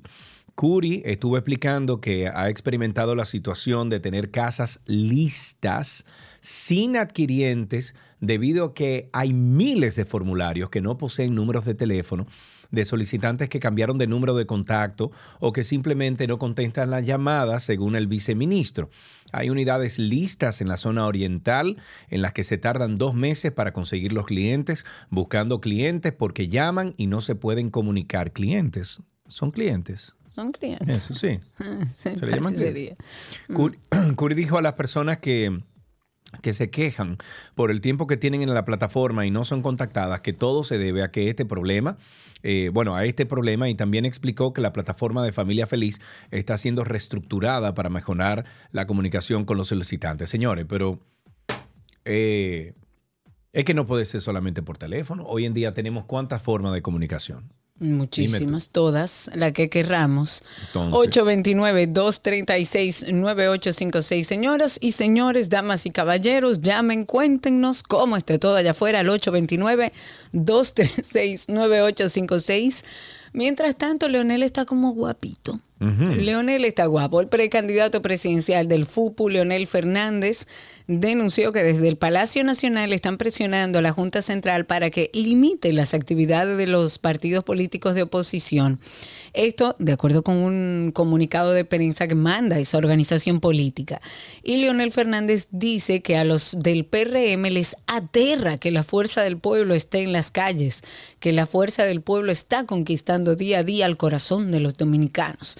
Y bueno, por esta razón están presionando al órgano comicial para que transgreda la constitución o que transgrede la constitución dominicana, según Leonel Fernández y la FUPU, limitando el legítimo derecho de los partidos políticos de promover sus candidatos y realizar actividades. Además dijo que como muestra de su afirmación, desde que se produjo el comunicado de admonición de la Junta, el PRM salió a saludar la decisión y a suspender actividades a sabiendas de que se trataba de una inobservancia a varias sentencias del Tribunal Constitucional y del Tribunal Superior Administrativo. Seguimos con más llamadas. Tenemos a Willy en la línea. Buenas tardes, Willy. Willy. Saludos, saludos, Sergio, Karina. Adelante, mi querido, cuéntenos. Bueno, informarle que la Universidad Autónoma de Santo Domingo ya cerró el proceso de admisión para los estudiantes del bachiller. Eh, estamos ahora próximos a lo que es el inicio del semestre, que es en agosto. Eh, hacemos un llamado por esta vía para que los estudiantes universitarios eh, que ya hicieron su admisión, que terminen el proceso de llevar las documentaciones, recibir eh, el examen de admisión y que estén listos para que en la página, que es donde suben la oportunidad de tomar la materia, estén listos para que vean el instructivo y segundo puedan coger su materia en el tiempo que ellos requieren. Muchas veces dicen los estudiantes, no, porque la UAS es difícil por el horario, a veces la falta de orientación. Siempre hay establecido los estándares o las horas determinadas que los profesores dan la sesión y es bueno que los estudiantes antes de seleccionar su materia para cualquier equivocación vean el instructivo que está colgado en la página de la Universidad Autónoma de Santo Domingo. Por otro lado, el concurso de oposición para los profesores ahora tiene una modalidad diferente, que muchos se están preguntando por qué no le ha salido la nota si se informó que a 72 horas de haber tomado el examen le iban a dar la calificación. Sin embargo, la modalidad ahora es diferente. Ahora la calificación no se va a publicar, sino que le van a dar la oportunidad a todos los oferentes, a todas las personas que, que están en el concurso, de poder ir a la entrevista y optar por esos 30 puntos también que son la entrevista. Recuerden que el examen va de 1 a 70 puntos y la entrevista de 1 a 30 puntos. Por eso el, el sistema educativo, el llamado que hace ahora, es que estén pendientes a la, a la entrevista y después de ahí se le va a dar la calificación para quienes fueron aprobados y quienes no. Muy bien. Willy, como siempre, muchísimas buenas informaciones que compartes con nosotros. Antes de pasar a un corte comercial, vamos a Juan Carlos, que está aquí con nosotros. Eh, Juan Carlos, buenas tardes. Buenas tardes, ¿cómo están? Muy bien, gracias a Dios. Cuéntanos. Sí, mira, yo quiero hacer, por favor, una denuncia, a ver cómo eso, esto llega a, oído del presidente. A ver. Eh, es, es una situación que se está dando principalmente en Punta Cana con el Intran. Eh, tienen ahí un tema eh, con todo el que va a llevar personas al aeropuerto, sea taxista sea particular. Le están quitando los vehículos porque ellos están exigiendo unos rótulos y cuando tú te dedicas al transporte y vas al Intran a solicitar esos rótulos, ellos dicen que no están rotulando. Entonces, sin embargo, si tú vas a llevar o a buscar a alguien, ellos te multan con 50 mil pesos y te quitan el vehículo. Y detrás de eso hay un coronel de, de, este tema de Politur, que es que está eh, encabezando todo eso operativo en Punta Cana. son muchos los vehículos. ¿Dónde, ¿dónde más o menos, en, en, porque dices que es cerca del aeropuerto o en el aeropuerto? Sí, no, no, en la rotonda. Ellos se paran en la terminal A, en la B, en la entrada de los hoteles, en diferentes lugares. Son, ellos hacen operativos de lunes a sábado todos los días, de 9 a 4 de la tarde. Mira, voy, voy a estar atento a ver si veo a las patrullas ahí cuando pase por ahí para yo estar un poquito mejor enterado. Tránsito y Circo al 829-236-9856, 829-236-9856. Cuéntenos cómo está todo allá afuera. Ok, hablemos de las licencias de conducir. La gobernadora de Nueva York, el presidente de la República y el senador neoyorquino Luis Sepúlveda firmaron en el día de ayer una ley que va a homologar la expedición de licencias de conducir entre Nueva York y la República Dominicana. La idea de esta firma, eh, primero entra en vigor eh, la histórica ley que va a permitir a los ciudadanos dominicanos que cuenten con una licencia de manejo vigente en República Dominicana obtener una licencia en Nueva York solo pagando la tarifa que se establece por la licencia y ya. Esto sin necesidad de que realices pruebas de manejo, pruebas de, ningún tipo. Y lo mismo sucederá en lo adelante con los conductores que tengan licencia de Nueva York en la República Dominicana. El presidente Luis Abinader manifestó su agradecimiento por todas las diligencias legislativas y de la gobernadora por el apoyo a esta promulgación de este proyecto de ley. Qué rico, ¿no? Ahora, ahora, ¿tú sabes qué es lo que va a pasar ahora? y ya escuché a alguien que me dijo, ah, pero ya la vuelta es esta. ¿Tú sabes qué es lo que hacen ahora? ¿Qué hacen? Consiguen una licencia. Tú sabes que aquí hay gente que paga la licencia, ¿verdad? Claro. Ok. Van a conseguir una licencia de acá, ¿verdad? Legal. De República Dominicana. Paga. Y entonces se van allá a Estados Unidos, se la validan y ya tú tienes tu licencia. Y ya, claro. ¿Entendiste? Exacto, lo que hay que poner los controles aquí para que nadie pueda comprarla. Ok, bueno, Rudy está en la línea. Buenas tardes, Rudy. Hola, Sergio Karina. Hermano, gracias por tu llamada, cuéntanos. Oye, eh, el tema que ustedes tenían anterior del sargazo, ella es un, joven emprendedor aquí que está haciendo útil, eh, utensilios, platos, cuchara y cosas con, con las yaguas de la palma. Él no podía intervenir con eso a ver si puede hacer algo en Salgazo. Bueno, habría que, habría que ver. Lo que pasa es que recuerde que las palmas eh, bueno, el sargazo tiene, como dijeron ahorita, como nos dijo Jimmy, que tiene metales, tiene, tiene algunos componentes importantes que no se sabe si eso se puede procesar para cuestiones de, comida. Hay que tener mucho cuidado con eso. 829. sí. Además, es eh, lo que se está tratando de hacer es de industrializarlo. Se están haciendo muchos esfuerzos medio artesanales con el sargazo, pero que no sirven de nada para la gran cantidad que llega a nuestras costas de, este, de esta alga, que lo que se está tratando de buscar en combinación con otros países que también están siendo afectados como México es de qué manera podemos industrializar esto para hacerlo eh, en grandes cantidades, porque eso es lo que llega a las costas. Claro. 829-236-9856 y tenemos a nuestro amigo Raúl en la línea. Buenas tardes, Raúl. Buenas tardes, Sergio y Karina. Rápidamente, dos temas puntuales. El primero es que el presidente Abinader eh, anunció formalmente que se va a repostular. Es raro que no tiraste alguno de los golpes del presidente. se han tirado todos, Raúl. Y el otro es lo que dice el doctor Leonel Fernández sobre el tema de que le están limitando a él para hacer su campaña, pero si mal no recuerdo, y ya que ustedes también han viajado mucho en los países más civilizados, más desarrollados, la campaña electoral está muy limitada, solamente a dos meses, incluso hasta un presupuesto se le da a los partidos que no pueden pasar de un número que ya está fijo. Y yo me pregunto eso con el doctor Fernández, porque cuando él fue presidente viajó mucho por, por todos esos países civilizados, pero yo creo que de ahí solamente trajo los sombreros y los zapatos de Margarita y un Super Nintendo para Omar. Para Omar.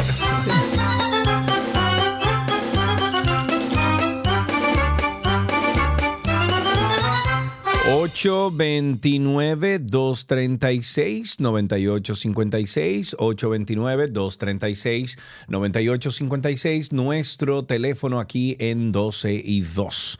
Vamos a ver, más de 200 mil dominicanos defecaron al aire libre en el... Sí, así mismo. ¿Cómo?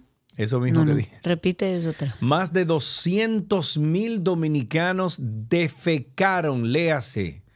Fueron a Hicieron número dos. El número dos al aire libre en el año 2020. Esto no lo digo yo, es un dato que forma parte de los resultados de la investigación global People Practicing Open Defecation. O sea, la gente que practica la defecación al aire libre, que recoge los porcentajes de la población que practicó la defecación al aire libre alrededor del mundo realizada por la red global Mundo Statistics. Esta red reúne a más de 2.360 organizaciones con el fin de aumentar la conciencia pública sobre el poder y el impacto de las estadísticas en todos los aspectos de la sociedad. Y de acuerdo con este análisis, con las personas que practican la defecación al aire libre se refieren a, al porcentaje de la población que evacúa a la intemperie, como en campos, bosques, arbustos, eh, cuerpos de agua abiertos en playas y otros espacios abiertos o que se elimina con desechos sólidos. Eso es como una norma aquí. Vamos a arreglar algo, vamos a un corte, vamos a regresar inmediatamente. Quédense con nosotros. No, no, no, no, no, no. Entró ah, una canción. Digo, entró una persona. Una llamada, ok. Vladimir, estás al aire. Buenas tardes. Buenas tardes. Yo leí esa información temprano en la prensa nacional de los 200 mil dominicanos defecando. Ese tema es viejo. La mayor parte de esas defecaciones son extranjeros que no tienen domicilio y andan para arriba y para abajo vagando, defecando y orinando y ensuciando. Ah, mira. Bueno, puede, puede ser un factor dentro de eso. 829-236-9856. Nuestro teléfono aquí en 12 y 2. Atención, que los residentes de Santo Domingo Este denuncian que la basura los está arropando. Hay un grupo de ciudadanos que residen sobre todo en Brisas del Este, Tropical del Este, Los Corales, en Los Frailes en el ensanche Isabelita, en los Mameyes, en Villa Duarte, bueno, en otros sectores también de la parte este de la capital, están denunciando que los camiones de basura ya no se ven por la zona. Esto de acuerdo con lo que denuncian los vecinos. Dicen que los camiones solo se ven en los negocios y es solo porque los propietarios de esos negocios le guardan lo suyo, porque si no, no pasan tampoco. Muchos de ellos dijeron que llevan meses sin ver un camión de basura y aunque entienden que está mal tirar la basura en las calles, pues ellos han tenido que verse en la obligación de colocar la basura en cualquier esquina, en cualquier solar baldío uno de los residentes incluso dijo que no entiende la inversión que se hizo en el ayuntamiento, de decir, los camiones que se anunciaron, que iban a mejorar la situación de la recogida de desechos sólidos, pero según las palabras de los residentes, lo que ha sucedido es que ha empeorado todo han hecho un llamado al alcalde Manuel Jiménez para que atienda esta problemática de la zona porque temen que bueno, los insectos en los vertederos afecten la salud con epidemias como dengue, como malaria y demás.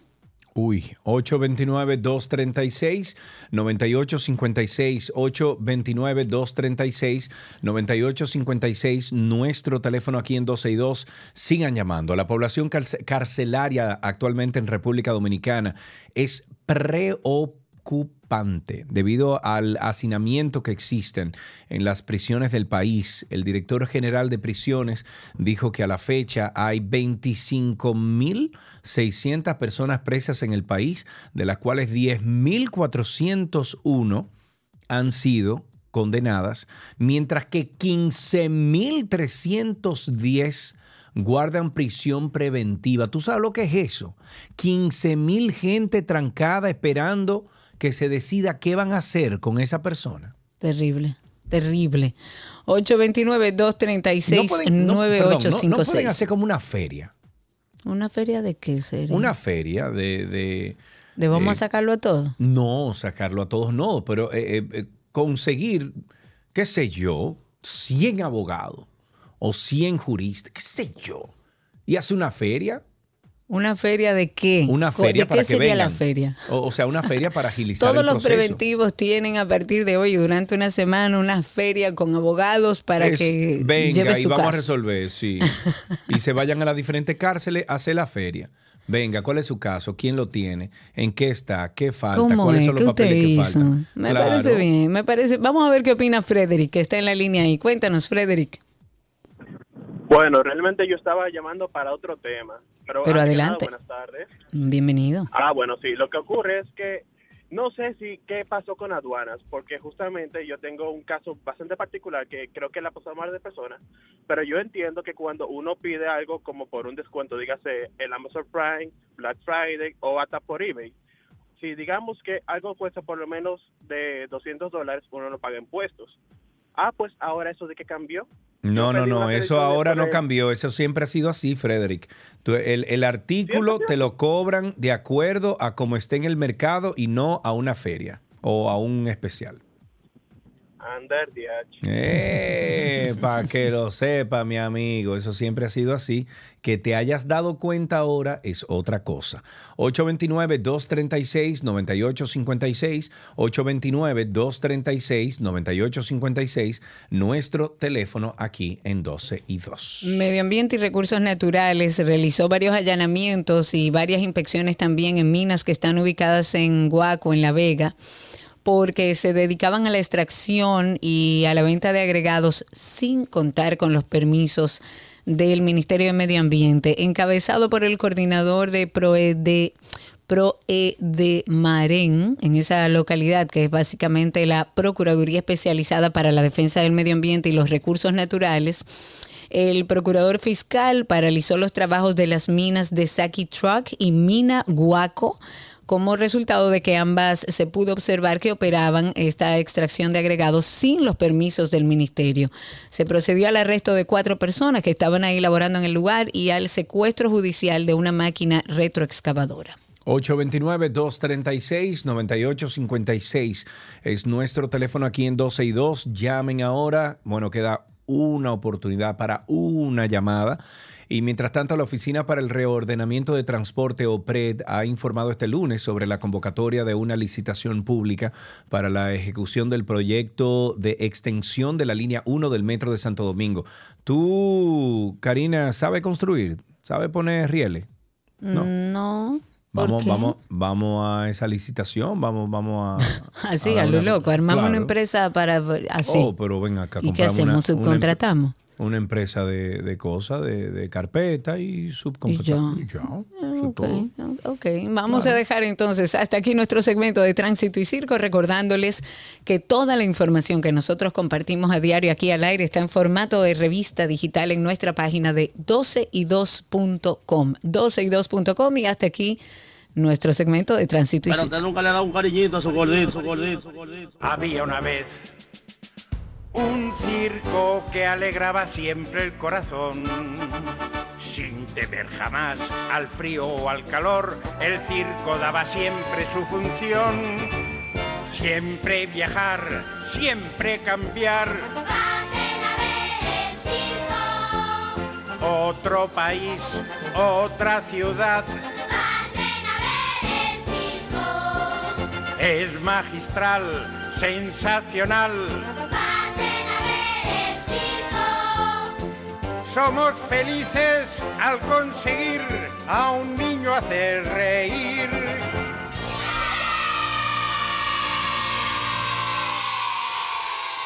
Todo lo que quieras está en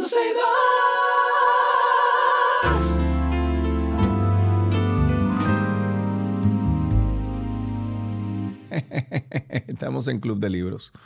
Yo no tenía el micrófono abierto. Me imaginé. para molestarte. Lo sé. Hoy tenemos, señores, Club de Libros y es un tanto diferente porque vamos a hablar con Raiza Pimentel. Ella es docente, locutora, escritora, eh, feriera también a propósito del tema hoy, eh, que es recomendaciones para vivir a plenitud y sacarle provecho a la Feria del Libro al máximo. Sí. Hola, Raiza, ¿cómo estás? Bienvenida. Feliz, feliz de estar con ustedes a propósito de que se acerca la Feria Internacional del Libro. Claro, que viene por ahí. Escuché ahí a Milagros que vienen innovaciones y vienen cosas muy interesantes para la Feria del Libro. Cuéntanos un poquito entonces. Eh, ¿Cómo tú entiendes que podemos eh, nosotros aprovechar esta feria del libro para sacarle el mayor provecho? Ok, ok. Aquí tenemos cinco recomendaciones. Yo la semana pasada estuve en otro programa hablando de esto y me sentí un poco eufórica, pero Cristi me centró, me habló de números, de conceptos específicos y yo Sí. quisiera comenzar una trampita haciendo una pregunta para ustedes, Sergio, Karina. Vamos a ver, Karina se Mm, paró un momentito, pero házmela a mí. Perfecto, perfecto. Entonces, yo tengo como primera recomendación ir a la feria sin prejuicios. Entonces, te hago la pregunta, Sergio, acerca de cuál es el imaginario, cuáles son los comentarios que has escuchado o que tienes tú acerca de la feria del libro. Bueno, lo que pasa es que yo fui a una feria, del, la última feria Ay. del libro a la que yo fui hace unos años, hace como nueve años. Ay. Entonces, la referencia que tengo hoy en día no es la mejor, ¿no? o sea, no Exacto, es la mejor en exacto. el sentido de que no sé lo que están haciendo en los últimos años. Exacto, pero mira, uno de los cambios básicos tiene que ver con el de la locación. Imagino que habrás leído, habrás escuchado que hubo un tiempo que la Feria Internacional del Libro se llevó a cabo en la zona colonial. Sí que Correcto. hubo algunos comentarios eh, sobre los retos que implicaba esa locación para, para este tipo de evento, pero en- de entrada, la Feria Internacional del Libro vuelve a estar en la Plaza de la Cultura y yo quisiera tener una lista de toda la gente que decía, no voy a la feria porque es en la zona colonial, necesito toda esa gente de vuelta a la Plaza de la Cultura. Y una primera recomendación, Sergio, para vivir la Feria Internacional del Libro al máximo tiene que ver con ir sin prejuicios. Sí que es verdad que o hemos escuchado críticas o, o hemos tenido críticas porque todo es perfectible, todo puede mejorar, pero tomando en cuenta que este es uno de nuestros máximos eventos culturales, yo creo que mm, una primera recomendación tiene que ver con eso, con ponernos en contexto, con pensar qué tenemos aquí en la República Dominicana y ver esta, esta fiesta del libro como una oportunidad de, de vivir a plenitud la experiencia lectora, ¿no? Ok, yo, ve- a ver, eh, lo que pasa es que la Feria del Libro, en este caso, es Raiza, Ujú. eh, obvio, cuenta con libros, porque es una Feria del Libro, pero tengo entendido que van a haber muchas implementaciones, eh, incluso de inteligencia artificial, de, de, de, por ejemplo, realidad virtual, etcétera. ¿Lo has escuchado eso? Así es, así es. Uno revisando el programa, también viendo lo que ha compartido el Ministerio de Cultura a través de sus redes sociales, podemos ver que hay una intención de, de no quedarnos solamente en, en el libro como ese ejercicio de comprar. Y esto tiene que ver mucho con esta segunda recomendación que traigo para, para toda la audiencia del programa, y es identificar qué otra cosa puedo hacer además de comprar libros. Así como tú comentabas, tenemos lo relativo a la, a la inteligencia artificial, pero a mí se me ocurre también mencionar el pabellón del cómic, que eh, año tras Ay, sí, año que es interesantísimo. se vuelve, se vuelve. Hola Karina, que no estabas por ahí Hola. ahorita. Entonces, eh, mención especial al pabellón del cómic, que, que puede ser una de esas ramas de la literatura o de formas de experimentar la lectura eh, que se ha vuelto bastante ambiciosa, el cómic, no solamente el cómic, sino también la ciencia ficción, que es un, un tópico bastante popular. Y claro, como decías, otros pabellones y otros espacios que está contemplando el Ministerio de Cultura para sacar el mayor provecho de la experiencia de la Feria del Libro. Entonces, yo les mencionaba hace un momento revisar el programa, identificar qué más yo puedo hacer además de comprar libros, pensar en que esa experiencia literaria implica además participar en conversatorios, también espacios de creación, que lo hablaremos un poquito más adelante, habrá cuentacuentos por ahí. Hace unas semanas o, hace unos días tuvieron ustedes aquí en el programa a Joan Foeliao. Así. Que según me decía Cristi, fue una experiencia bien bonita. Entonces, por ejemplo, como parte del programa, por ahí estará Joan con cuentacuentos, pero también presentaciones de libros. Conocer acerca de Janet Miller, esta autora a la que se le ha dedicado la feria en este 2023. eh, y podemos entender por qué es una figura relevante, por qué se le dedica este que es uno de nuestros máximos eventos culturales. Y por supuesto, también conectar con, con la cultura, con la la literatura eh, del, del país invitado de esta edición de la feria. y, y bueno, yo siento que además de, vuelvo, vuelvo a este elemento de comprar libros, pero también tenemos la oportunidad, no sé si ustedes habrán visto el programa, yo lo compartí hace un momento con Cristi, pero tenemos la oportunidad de hablar, conversar, con Janet Miller, por ejemplo, que es la autora homenajeada, pero también yo voy a dejar unos nombres aquí por si les interesan, siempre invitando a hacer la exploración de acuerdo a, a los temas que le interesen a cada quien, pero de la diáspora como invitadas están Angie Cruz, autora de Dominicana, también Aurora Arias, que tiene unos cuentos buenísimos. De Nicaragua viene Yoconda Belli, que mm, estuvo aquí hace un tiempo en el festival Cuenta RD. Estará otro autor de, de Angola, Portugal, Gonzalo Tavares, que según estuve viendo por ahí ha generado muchas expectativas. Y hay otra, otra que dejo aquí. Yo como, como asesora, yo esto lo hablaba hace un tiempo con Karina, como asesora literaria de 12 y 2. Dejo por aquí el nombre de Nora Rabinovich, le lo compartía también a, a Cristi, que es una autora argentina que estuvo en la edición del año pasado en la Feria del Libro, pero vuelve ahora y, y publica un libro de cuentos con la editorial dominicana Luna Insomne. Entonces también es todo lo que ocurre, todo lo que debe ocurrir en una feria del libro y vemos cómo en relación a la edición del año pasado y esta eh, se dan, se dan esos puentes, se dan esos lazos. Y algo importante que, que, que, sí, que hay que decir que hay que ir a comprar libros, chicos, chicas, por favor. Y hay algo que... Mm, que ojalá el Ministerio de Cultura lo hable un poquito más y es algo que se llama bonolibro. Me comentaba Isabel Florentino, que es una de las encargadas de esta área de la feria, que por ejemplo, cada quien puede llevar una, una carta, una carta que incluya algún, algún comentario para un autor o autora eh, de su preferencia, un poema que alguien haya escrito, un cuento, etcétera, etcétera. Es una actividad que pudiéramos implementar con, con los chicos y chicas que todavía están en la casa. Entonces llevas tu carta a un buzón que tendrán ahí en Bono Libro y eso te da la oportunidad de acceder a una serie de, de, títulos que va a tener la Feria del Libro a precios módicos. Entonces ellos te van a explicar cómo, cómo puedes comprar, adquirir uno de esos libros, ¿no? Ok, ok. Y por ejemplo, si yo quiero participar en uno de los talleres, Raiza, que eh, hablaba de que va a haber talleres de creación, no he visto todo el el programa.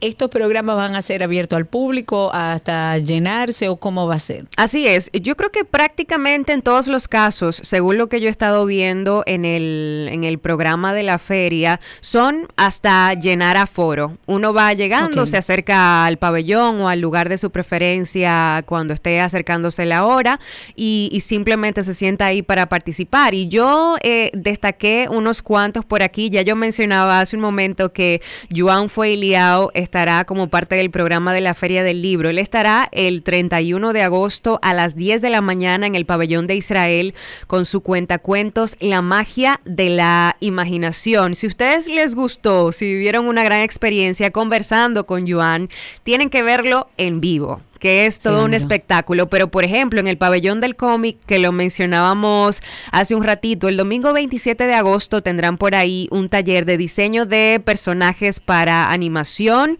también cómic y libros. Pero, por ejemplo, en el pabellón de animación a la lectura habrá un taller de formación de susurradores poéticos, que el nombre tiene, tiene un juego, pero ¿qué crees tú, Karina? ¿Qué, qué ¿Qué impresión te da o qué deduces tú de este nombre? Taller de susurradores poéticos. Bueno, yo me imagino que son poetas o personas que escriben poesías. O que, va a declamar, no sus sé. poesías, no sé. Entonces nos toca, nos toca ir por ahí el próximo sábado 2 de septiembre. Y mira, ojalá nos animemos a, a decirle que sí, a aceptar el juego de la palabra. Y esta es una reflexión que hacía yo con alguien más. De momento pensamos que, que los creadores y creadoras, que quien escribe, nació con ese don, Karina pero de momento, si nos atrevemos o si decimos que sí a ese elemento lúdico de la palabra, ¿quién, sabe qué puede salir de ese, mm, claro, de ese taller de formación o de escritura, si me ponen a, a escribir un microrelato? Entonces, todo esto forma parte de, de toda esa experiencia que pudiéramos vivir en la Feria Internacional del Libro. Genial. Y esta versión de la Feria del Libro se va a celebrar, recordemos, del 24 de agosto al 3 de septiembre. Tal como decía Raiza, está dedicada a la escritora y poeta dominicana Janet Miller. Tiene a Israel como país invitado y hay muchísimas actividades para hacer. Sigan a Raiza, que ella siempre está al día con todo lo que tiene que ver con literatura a nivel local. Arroba R-A-I-S Pimentel. R-A-I-S Pimentel. Amiga, muchísimas gracias. A ustedes, a ustedes. Una última recomendación en torno a esta experiencia de la, de la feria tiene que ver con considerar eh, medios alternativos de transporte para que no se Bueno, vuelva sí. una cuestión muy agobiante ir a la feria. taxi, en metro. En taxi, metro, también ahora que va a ser en la Plaza de la Cultura y que tenemos ahí una, una parada, vamos a considerarlo Claro. porque aunque yo estuve viendo el plano y aunque aparecen los parqueos que están ahí en la Plaza de la Cultura, de momento no podemos contar mucho con eso, se Mm. vuelve un caos Yo parquearnos fuera. ¿Mm? Perdón, Sergio. Exacto, exacto. Yo también consideraría esa opción para no tener que pensar en eso de parqueo, moverme, etcétera, que alguien se encargue de llevarnos y buscarnos, ¿eh? Bien, esa me es la mejor opción. esa, esa es la mejor opción. Un placer Bueno, pues, acompañarles. Raiza, muchísimas gracias por todas estas informaciones. Ya saben ustedes, son cinco cositas que estuvo recomendando Raiza para vivir plenamente la Feria del Libro y sacarle provecho. Más información o más contacto con Raiza lo pueden hacer a través de Raiz, Raiz, R-A-I-S, Pimentel, y la presente eh, versión de la Feria del Libro que se celebra el 24 de agosto hasta el 3 de septiembre está dedicada a la escritora y poeta dominicana Janet Miller y cuenta con Israel como país invitado. Hasta aquí, el Club de Libros en 12 y 2. Todo lo que quieres está en 12 y 2.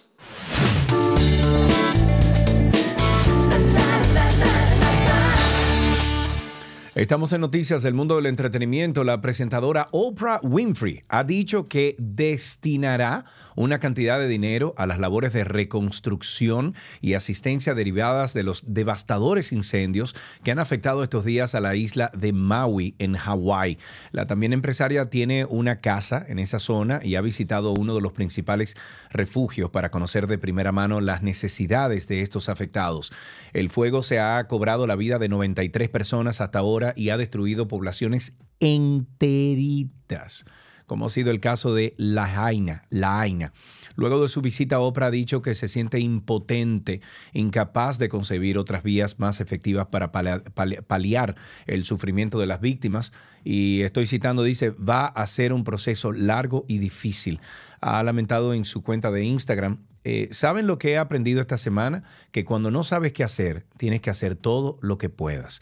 He visitado uno de los grandes refugios que se han instalado aquí en el Memorial de la Guerra y he preguntado a la gente qué necesita y he ido a comprar productos de primera necesidad como toallas, sábanas, champú, eh, otros ar- ar- artículos. En algún momento haré una gran donación después de que el humo y las cenizas hayan desaparecido cuando planifiquemos la reconstrucción. Qué triste que eso que pasa allá. Bueno, señores, ¿ustedes recuerdan a Floricienta? ¿Te acuerdas de Floricienta? No digas que no. Mm, No la vi, pero, pero sí, recuerdo. El ya para nuestra edad cuando nació, pero bueno, actriz, cantante, compositora. Flor Bertotti, protagonista de la famosa telenovela juvenil Floricienta, va a traer a la República Dominicana. Yo no sé de qué se ríe, Alan. ¿Por qué él está muerto de risa? ¿Te gusta el nombre de Flor Bertotti? Mira la vena en la frente. ok. Sigo. Viene República Dominicana Floricienta en su gira 2023. Está pautado para el 5 de octubre. Alan va, en donde también la directora teatral y creadora de contenidos conocida por sus protagónicos en Nini y en la mencionada Floricienta, la cual dejó una huella imborrable en la industria y especialmente en una generación más joven, logrando incluso batir récords y transmisiones en más de 40 países hispanoamericanos, europeos y de, y de Medio Oriente, convirtiendo así a Flor en un ídolo infanto juvenil o infantil juvenil en diferentes países de América Latina. Su carrera en la pantalla chica inició en el 95 y desde entonces ha participado en grandes producciones televisivas y cinematográficas. Me voy con que, bueno, tengo aquí que la actriz mexicana Florinda Mesa García, famosa por interpretar al personaje de Doña Florinda en la serie del Chavo del Ocho, que están todas en Netflix, ojo, y viuda del actor Roberto Gómez Bolaños Chespirito, ha demandado al hijo de quien fue su esposo por ser uno de los productores de la bioserie sobre la vida de Chespirito. Florinda Mesa dijo que está dispuesta a proceder legalmente si la serie de su difunto esposo, mejor conocido como Chespirito, sigue su curso hasta, digo, como hasta ahora, sin su consentimiento. Esta medida que ha decidido tomar la actriz surge después de que hace unos meses la compañía Warner Brothers Discovery anunció que prepara una serie basada en el comediante con el apoyo de su hijo Roberto Gómez Fernández, a quien tuvo con su anterior esposa Graciela Fernández, y dice, no hay ningún estatus de acuerdo. De llevarse a cabo sería una biografía no autorizada. Eso dijo el actor, perdón, el, el abogado de la actriz. El jurista dijo que Gómez Fernández, quien es el productor, recibió por herencia parte de los derechos de la imagen de los que era propietario su padre, pero para hacer una producción basada en su vida, necesita tener la autorización de todos los involucrados en la sucesión de derechos. Oigan esta bonita iniciativa. Warawar Wawa es el título de la traducción al lenguaje indígena Aymara del Principito, que por primera vez fue traducida a este idioma originario de Bolivia. Este libro, que es conocido por ser uno de los más famosos de la literatura universal, también cuenta con un audio a través de QR y llegará hasta Francia, la tierra del autor. La editorial del Estado Plurinacional de Bolivia presentó el texto en el marco de su edición número 27 en la Feria Internacional del Libro de la Paz y emitieron unos mil ejemplares que están a disposición de la población. Esta traducción inaugura una línea eh, editorial denominada Obras Universales en Idiomas Originarios de Bolivia, que tiene la finalidad de poner al alcance del pueblo las, las letras destacadas a nivel mundial y de fomentar el uso de los idiomas indígenas originarios que son reconocidos por la constitución política de ese estado. Se acogió esta obra por bueno por su impor- importancia universal, pero también porque es uno de los libros más traducidos en el mundo que pueden leer los niños desde la fantasía y la inocencia, pero también se puede disfrutar de adulto cuando el texto te cuestiona la relación con el mundo o con uno mismo. Y para finalizar, la organización de Miss Universo ha anunciado el fin de las relaciones con su franquicia, esto en Indonesia, tras denuncias de acoso sexual y canceló una, una próxima edición prevista en Malasia. Todo esto ha pasado luego de que seis concursantes de Miss Universo Indonesia presentaron una denuncia la semana pasada contra los organizadores del evento, afirmando que fueron sometidas a revisiones corporales en toples en la sala de un hotel con más de 20 personas presentes, incluidos hombres. Algunas de las jóvenes incluso aseguraron que posteriormente las fotografiaron desnudas de cintura para arriba, informa la prensa local. También se dice que a la luz de lo que hemos sabido que ocurrió en Miss Indonesia, ha quedado claro que esta franquicia no ha estado a la altura de nuestras normas de marca ética y expectativas. En un comunicado publicado por, uy, y ahora, por X, Exacto. en un comunicado por X en vez de Twitter, o anteriormente conocido como Twitter. Ahora hay que ponerle. Qué eso. lío este. La empresa dijo que ha decidido romper su contrato con, la organizador, con el organizador local y su directora nacional, que también posee la licencia de Miss Malasia, debido a que los acontecimientos de este concurso en particular son. eh, di- a ver, diametralmente opuestos, a cómo va así la, Claro. La organización. Para finalizar, quiero recomendarles a ustedes uno de los tantos episodios de Karina y Sergio After Dark. Cuando hablamos de duelo, la gente asume que hablamos de la pérdida de un ser querido y todo lo que eso conlleva. Pero hoy vamos a ampliar un poco ese concepto para que entendamos que vivir un proceso de duelo no necesariamente tiene que ver con la pérdida de un ser querido, sino con muchísimas otras cosas. El duelo no es una enfermedad, el duelo es un proceso adaptativo. Un proceso de duelo sí puede hacer que debute, puede ser un catalizador. Si una persona genéticamente tiene predisposición hacia la depresión, un duelo puede catalizar a que se presente la enfermedad. Precisamente en este podcast queremos reflexionar un poco sobre cómo podemos afrontar el duelo por la pérdida de cualquier cosa, una pareja, pérdida o la venta de un hogar, pérdida de nuestra rutina habitual también. Yo he llorado por eso porque... Karina y Sergio, After Dark. Karina y Sergio After Dark está en todas las plataformas de podcast. Nos pueden buscar como Karina Larrauri Podcast o Sergio Carlo Podcast. Y si usted se le complica el asunto, usted va a Google y en Google usted pone Karina y Sergio After Dark. Y voilà. Hasta aquí entretenimiento en 12 y 2.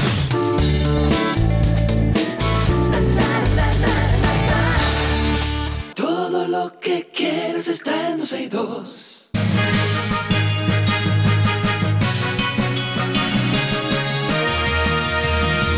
Estos son algunos, titu- algunos titulares actualizados. A partir de hoy, y esto es una muy buena noticia, yo voy a aplicar a esto de inmediato. Claro. A partir de hoy, República Dominicana se une al selecto grupo de países socios del programa Global Entry de la Oficina de Aduanas y Protección Fronteriza de los Estados Unidos, que facilita y agiliza el ingreso a los Estados Unidos.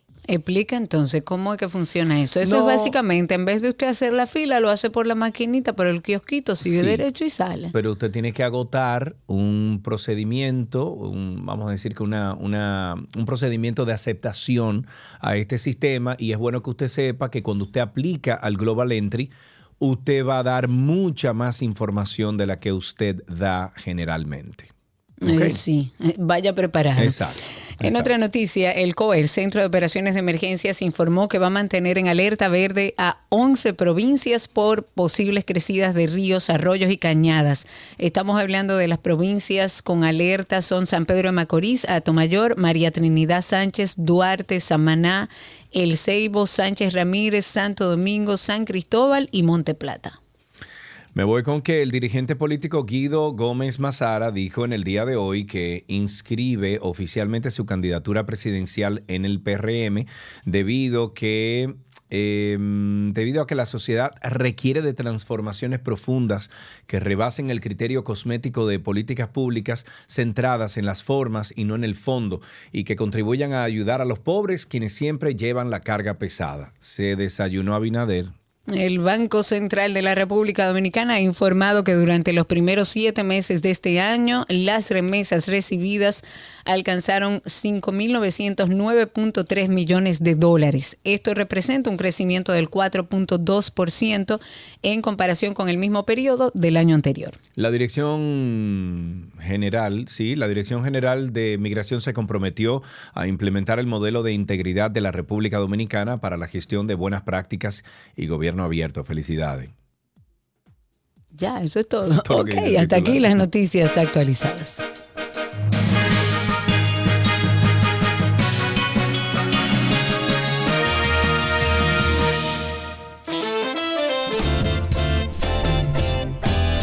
Y así finalizamos 12 y 2 en el día de hoy. Gracias por la sintonía. Recuerde que es lunes, agosto 14 del año 2023 y que estuvimos con ustedes dos horas y media. Mañana nos encontramos aquí. Así será. Nos encontramos aquí mañana, justo a la mitad del día, y seguimos en contacto a través de las redes. Nos encuentran como Karina Larrauri, Sergio Carlo, 12 y 2. Chau, chau.